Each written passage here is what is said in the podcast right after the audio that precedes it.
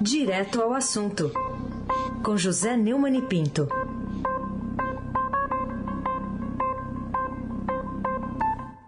Oi, Neumani, bom dia.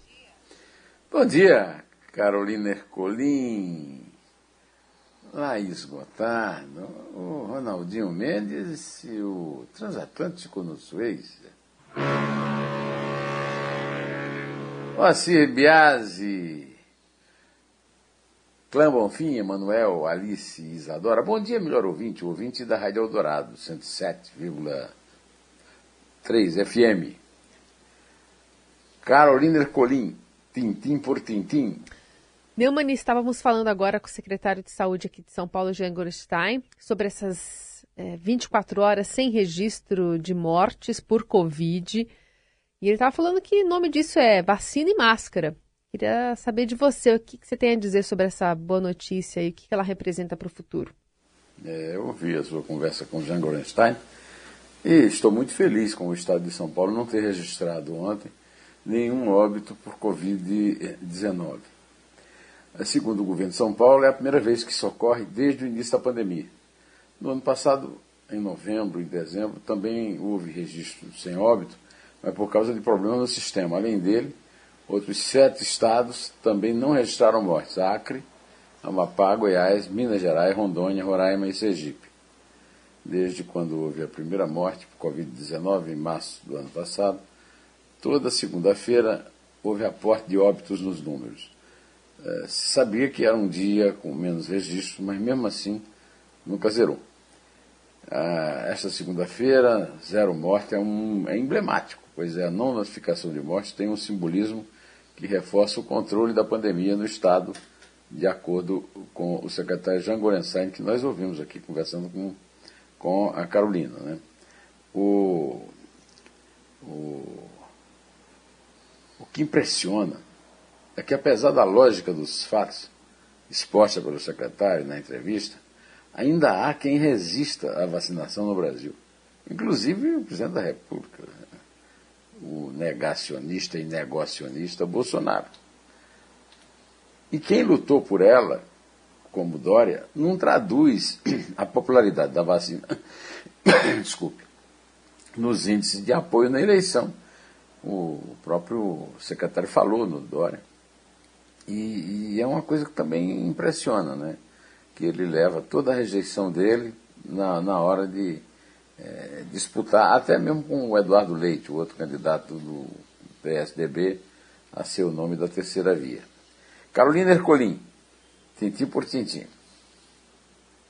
Parlamentares planejam drible na decisão do Supremo de barrar emendas, título também de uma reportagem do Estadão de hoje. Quais são, ao seu ver, as possibilidades de o presidente da Câmara conseguir derrotar no plenário do Supremo essa liminar da ministra Rosa Weber, pondo fim a essa falta de transparência das emendas de relator? É diante do freio imposto pela ministra Rosa Weber do Supremo Tribunal Federal, eh, nos pagamentos do orçamento secreto, parlamentares estão aí vendo como fazer uma manobra para manter o controle sobre o cofre do executivo, definido com, definindo como e onde bilhões de reais das verbas federais devem ser aplicados uma alternativa, defendida por integrantes da Comissão Mista de Orçamento, é abandonar as emendas de relator geral, foco da decisão do ministro, para turbinar outro tipo de repasse. As chamadas emendas de comissão, que hoje são pouco utilizadas, mas pelas quais também não é possível identificar os responsáveis pelas indicações. Neste novo modelo, o Palácio Planalto poderia continuar a distribuir dinheiro a deputados e senadores em troca de votos no Congresso é um absurdo, né? é uma aposta na, no, na falta de transparência, né? uma, uma aposta no sigilo. No sigilo né? E aí a gente vê a manchete do Globo de hoje, no, no portal, né? que o, o Arthur Lira mandou por meio de um primo 3 milhões e 800 mil reais do orçamento secreto para uma cidade, cidade de São Miguel, no estado de Alagoas, governada pelo pai o ex-deputado Benedito Lira. Né? É, Lira não tem limites, ele quer pressionar Fux. Tem, o Fux está inclusive defendendo, se defendendo das críticas por ter recebido Lira. Mas a verdade é que não, isso aí não tem nada a ver com a harmonia entre os poderes, ao contrário, é uma pressão. É, é, é uma aposta no atraso, é uma aposta contra o cidadão, contra a Constituição.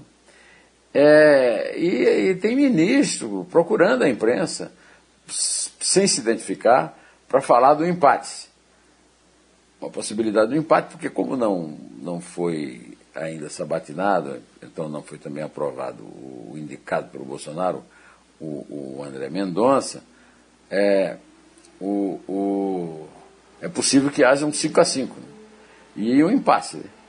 Ah, de qualquer maneira, o Bolsonaro disse que os argumentos de Rosa Weber não são justos. Né? O Joaquim Falcão, é, o acadêmico da Academia Brasileira de Letras e da Fundação Getúlio Vargas, grande especialista em Supremo, escreveu com muita categoria e com muita densidade no, no site J. O que está em jogo neste episódio é a ambição sem competência da Câmara para censurar o Brasil. Estou completamente de acordo com Joaquim, como aliás em quase tudo, mas em tudo, digamos. É, e deixo aqui o meu protesto como cidadão por estar sendo, como diz o Joaquim, censurado por aqueles que se dizem nossos representantes, Carolina Ercolim, tintim por tintim. Queria que você falasse mais aqui para os nossos ouvintes de uma, um artigo que você publicou hoje. Bolsonaro não tentou intervir na Polícia Federal, ele interveio. Em que você apoia esse argumento? Na linha fina, eu digo que, acusado por Moro de tentar interferir na federal, o presidente livrou-se do auxiliar e não teve mais de argumentar para usar a instituição do Estado como um canil de guarda dos filhotes.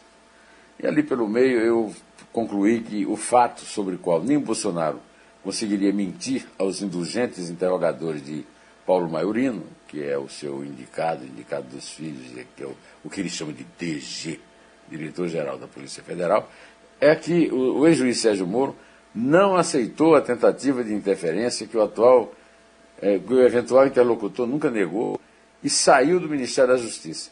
E também é fato que Bolsonaro conseguiu o que queria, pois demitiu Maurício Valeixo da direção da Polícia Federal, o que Moro não permitia, para indicar um amigo de seus filhos, Alexandre Ramagem. O Ramagem só não assumiu a direção da PF porque foi barrada é, a nomeação pelo ministro do STF, Alexandre de Moraes, atendendo a uma ação movida pelo PDT. Impedido de indicar o favorito, Bolsonaro nomeou o braço direito de Ramagem, Rolando Alexandre de Souza. E então mais um caso confirmou o uso indevido da Polícia Judiciária para atingir objetivos nada republicanos. Atualmente, Rolando Alexandre de Souza, substituído por Paulo Maiorini, e é adido da Polícia Federal na Embaixada do Brasil nos Estados Unidos. E o outro já chegou chegando, ao trocar o chefe da superintendência da PF no Rio, objeto de desejo do capitão, pois nela estão inquéritos contra o filho, Jair Renan. É o caso de dois em um: mercado persa das nomeações e aparelhamento da PF num lance só. Carolina Ercolim, tintim por tintim. Falar um pouquinho sobre essa debandada aí do Enem, faltando 13 dias né, do exame. Muitos funcionários do INEP abandonaram o barco, dizendo que a parte técnica estava sendo desprezada. O que, que explica essa novidade? Que consequências você acha que pode ter para a educação pública do país? É, também ouvimos aqui a, Renata Garfado, né? Isso. Falando sobre esse assunto com você. 35 servidores né, do, do, órgão, do Enem, o órgão do Ministério da Educação, responsável pelo Exame Nacional de Ensino Médio, pediram ontem a exoneração e dispensa coletiva. Faltam 13 dias para a prova ser apresentada. Né? A prova está marcada para os dias 21 e 28, com 3 milhões de estudantes. Esses servidores que saíram desempenham funções cruciais para a realização dessa prova. O ato agrava a crise que se instaurou no Instituto Nacional de Estudos e Pesquisas Educacionais desde o começo do, do, do Jair Bolsonaro, do governo, do desgoverno, desgoverno. O atual presidente Danilo Dupas, o quarto em três anos, é acusado pelos funcionários de desmontar o órgão mais importante do MEC de assédio, desconsideração de aspectos técnicos na tomada de decisões. O Estadão teve acesso é, à carta de demissão que diz que eles entregaram os cargos por causa da fragilidade técnica e administrativa da atual gestão máxima do INEP e que afirmam que pretendem continuar à disposição pelo compromisso com a sociedade e o empenho com as atividades relacionadas às metas de 2021. Carolina, tudo o que acontece nas áreas de saúde e educação no desgoverno Bolsonaro é para lá, para lá de lamentável, mas não consegue ser convincente para mobilizar muita gente que se finge de democrata, de pai da pátria, né?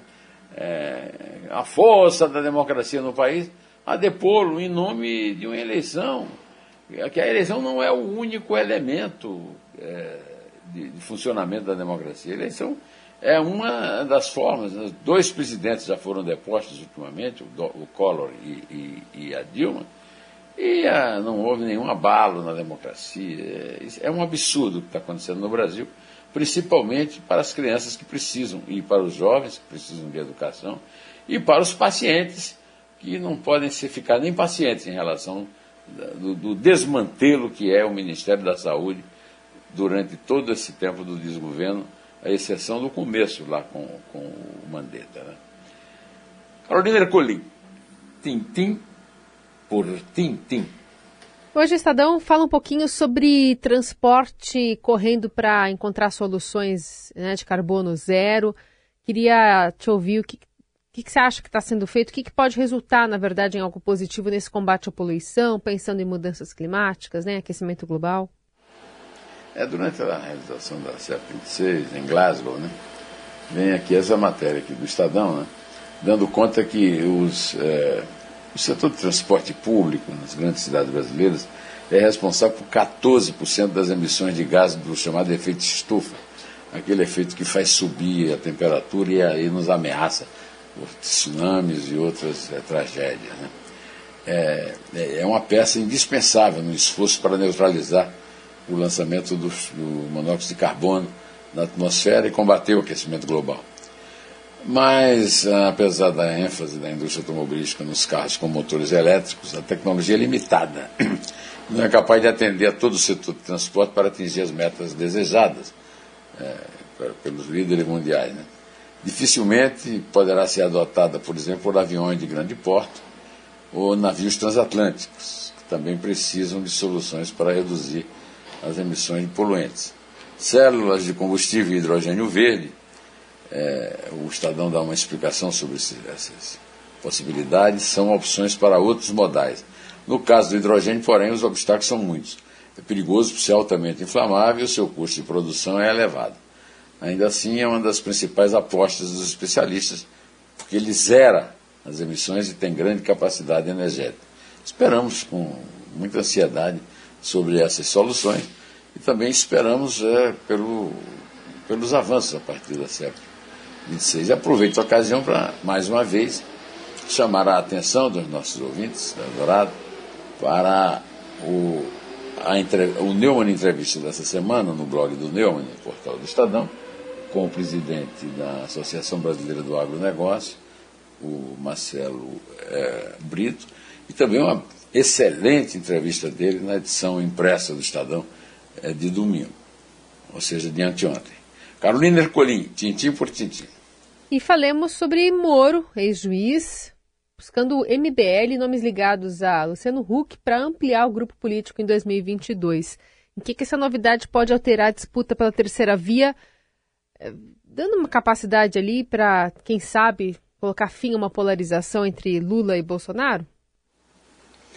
É, o...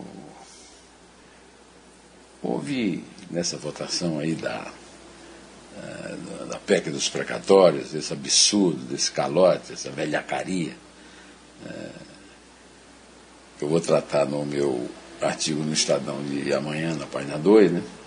houve muita traição na terceira via, e pôs a terceira via em dúvida. Né? Aécio Neves e Eduardo Leite, no PSDB, traindo o legado de Tancredo Neves, o avô de Aécio.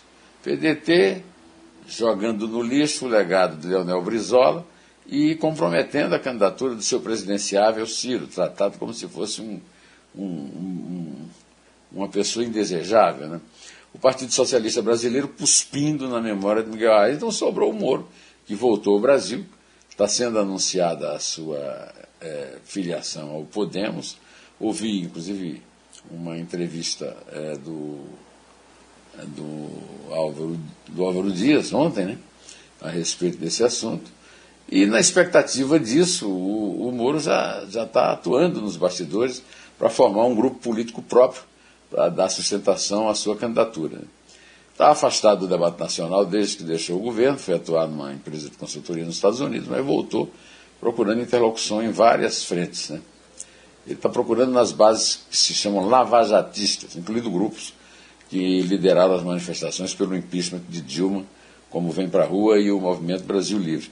Eu queria ainda é, citar a respeito do Moro o meu último parágrafo no artigo é, Bolsonaro não tentou intervir na Polícia Federal, ele interveio. Eu escrevi no último parágrafo que Deltan Dallagnol se candidatará a deputado federal e na campanha nos lembrará a importância do combate à corrupção. Juntos, Moro e Deltan são a esperança do Brasil.